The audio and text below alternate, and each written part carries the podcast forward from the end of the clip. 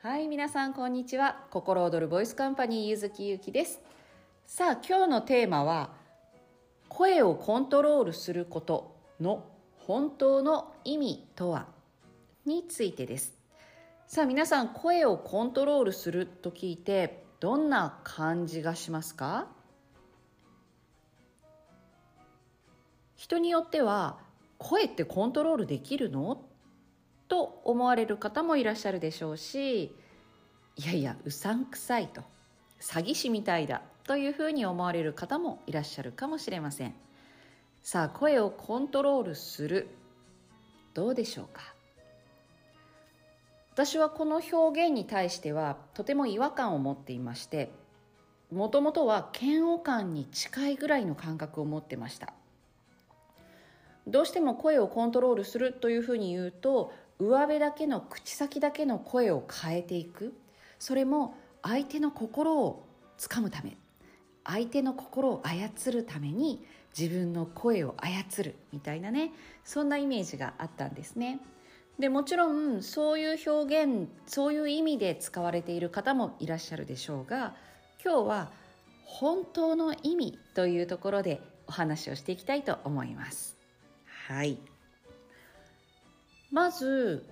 声がそれぞれの TPO や立場によって求められている声の出し方が違うということをご存知でしょうか？例えば上司として部下と話をする時それもプロジェクトの進めるというねさあここからやっていくぞという話をする時と部下の相談を聞く時では声の出し方求められる声の出し方というものは変わってきますし例えばホテルの高級ホテルや高級ブティックで働く時というのと安くて明るい居酒屋さんで働く時というのも求められる声の出し方というのは違います。でこれはその人の性格求められる性格が違うというよりは声の出し方が違うんです。そしてその声の出し方というのはもちろんその人の持っている本質的な性質に合う合わないというのもあります。自分には合わないというものですね。なんですが人間というものは非常に可動域がありますのでその可動域の中でこういう声こういう声こういう声というものを実は無意識に使い分けている方というのもいらっしゃいますし全く使い分けということその概念自体がない方というのもいらっしゃいます。どうですか？あなたはその声の使い分け声の可動域という概念がそもそもありましたか？例えば子供に対して怒る時子供に対して怒る時は低めに短く起こった方が効果的です。それはなぜかというとぐっとこうねぐっと短時間で短時間というのがポイントですが低めにぐっと感情を凝縮させて伝えた方が、まあ、感情というか伝えたいことですね。をギュッと凝縮させて伝えた方が非常に効果的で。で逆にキャンキャンキャンキャンこう怒ると全く相手は聞いてなくてで、自分の母親である自分だけがすごく疲れるみたいなね、ヒステリックになってしまうということにもなってしまう。で、こういうふうに、その場その場で、本来ですと、合う自分の表現に合った声の出し方というのがあるんですね。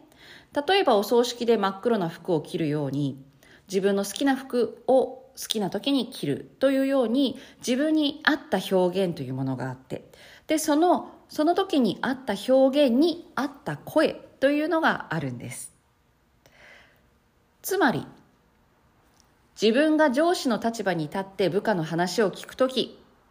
自分がカウンセラーとしてお客さんの話を聞く時自分が何か説明する立場で話をする時もしくは自分がお客さんの立場として会話をする時それぞれのその場にあった自分の表現自分がその人とコミュニケーションを取るときにどんな風に自分の思いを感じていたりどんな風な伝え方表現をしたいのか。これによって声の出し方というのが変わってくる。自分の今の自分に合った表現に合わせた声というものをチョイスするというのが本当の意味での声をコントロールするということかなというふうに思います。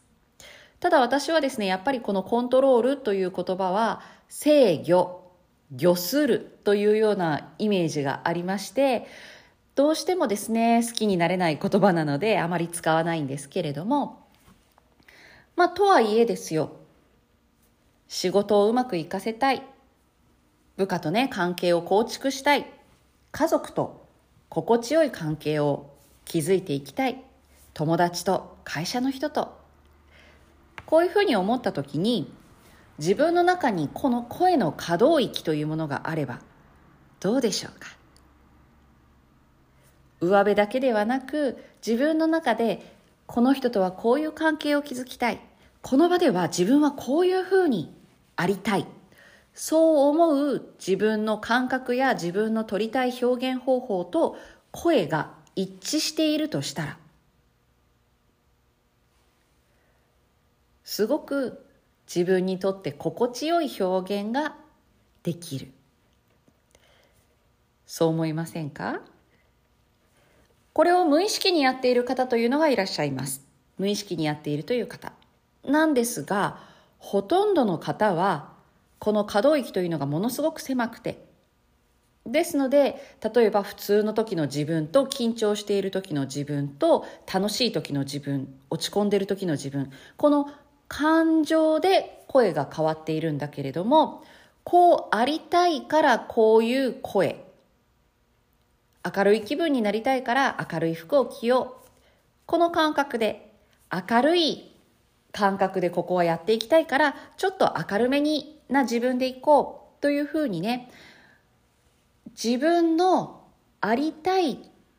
状況と自分の持っている声の可動域というものがフィットしていればですね。はい。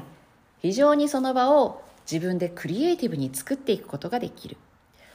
これは表向きをコントロールするということではなく上辺だけをコントロールしようとしてもバレますので。はい。ですので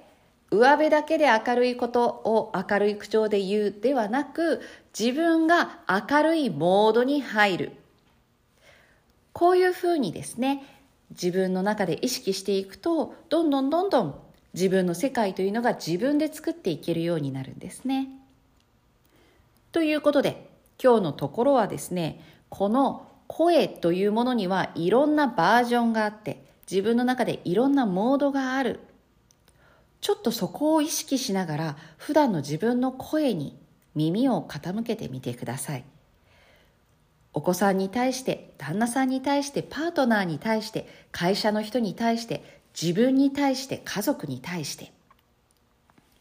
それぞれの TPO であなたはどんな声を出していますか？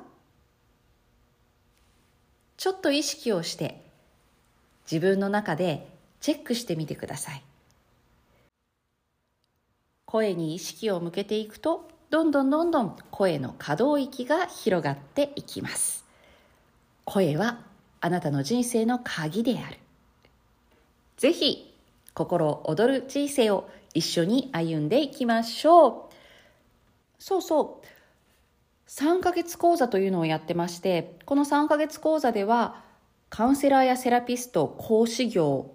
あとリーダーシップを発揮するというようなイニシアチブを取っていって相手に対して何かサービスを提供するというような皆さん発信したい自分をね表現したいという皆さんにこの声の可動域を広げていく表現の幅を広げていくそういうふうな講座をやっております。もちろん口先だけでその場だけで声を出すなんてことではなく自分の腹魂感情心すべてが声に乗るそういった講座をしておりますので、ご興味ある方はぜひ3ヶ月オンライン講座へ。そしてもう一つ、声と振動の学校というのをしております。あなたの未来は声が決めている。ということで、未来、そして今を心地よく最高のものにしていくための学校です。ぜひご興味ある方は週4日のオンラインスクールということで、朝ですね、15分のボイストレーニングやマインドセット、こういったものをベースにしながら、日頃の生活習慣から変えていこうと。そして心地よい声を育てていこうという学校になっております。はい。ということで、今日も皆様、心躍る一日をお過ごしください。ゆずきゆうきでした。